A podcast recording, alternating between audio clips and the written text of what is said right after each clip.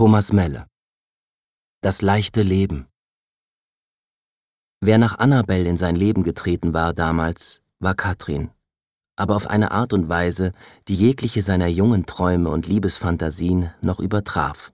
So hatte er jedenfalls gedacht. Denn es war wahr geworden. Die Sehnsucht konnte erfüllt werden, die Träume fanden ihre Umsetzung und Liebe war schlicht und einfach und schlicht und einfach möglich. Die Realität hatte ein neues Terrain aufgespannt, einen neuen Raum eröffnet, der einen Gang zur Zukunft wies. Sie waren erst ein Szenepaar gewesen, Anfang der Nullerjahre.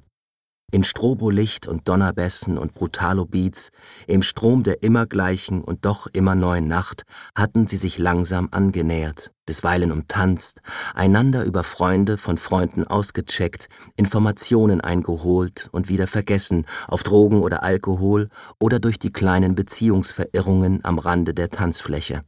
Dann hatten sie sich für länger aus den Augen verloren um sich in einer langen Nacht wiederzusehen und ohne Zögern zuzugreifen in einem Club.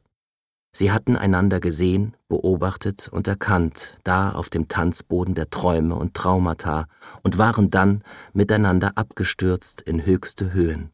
Nach zwei durchtanzten Nächten frühstückten sie im Hotel und landeten bei Katrin zu Hause. Seitdem waren sie zusammen. Katrin war szeneberühmt und fast süchtig. Und Jan war ein Versprechen.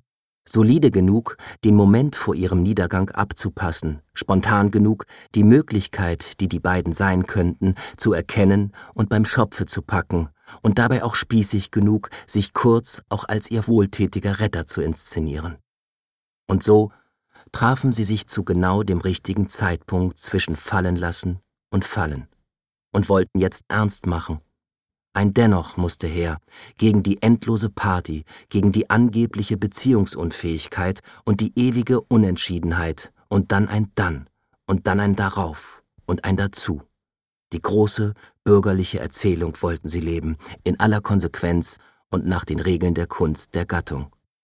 So wurde die Hochzeit auch an einem See ausgerichtet, in der prallgrünen Natur, mit den Luxushotels in Wanderweite, und alle Gäste Wirklich alle kamen in Weiß und stiegen am Ende vergnügt und wie nackte Kinder ins Wasser, um zu schwimmen und sich des Lebens und der neuen Liebe zu erfreuen.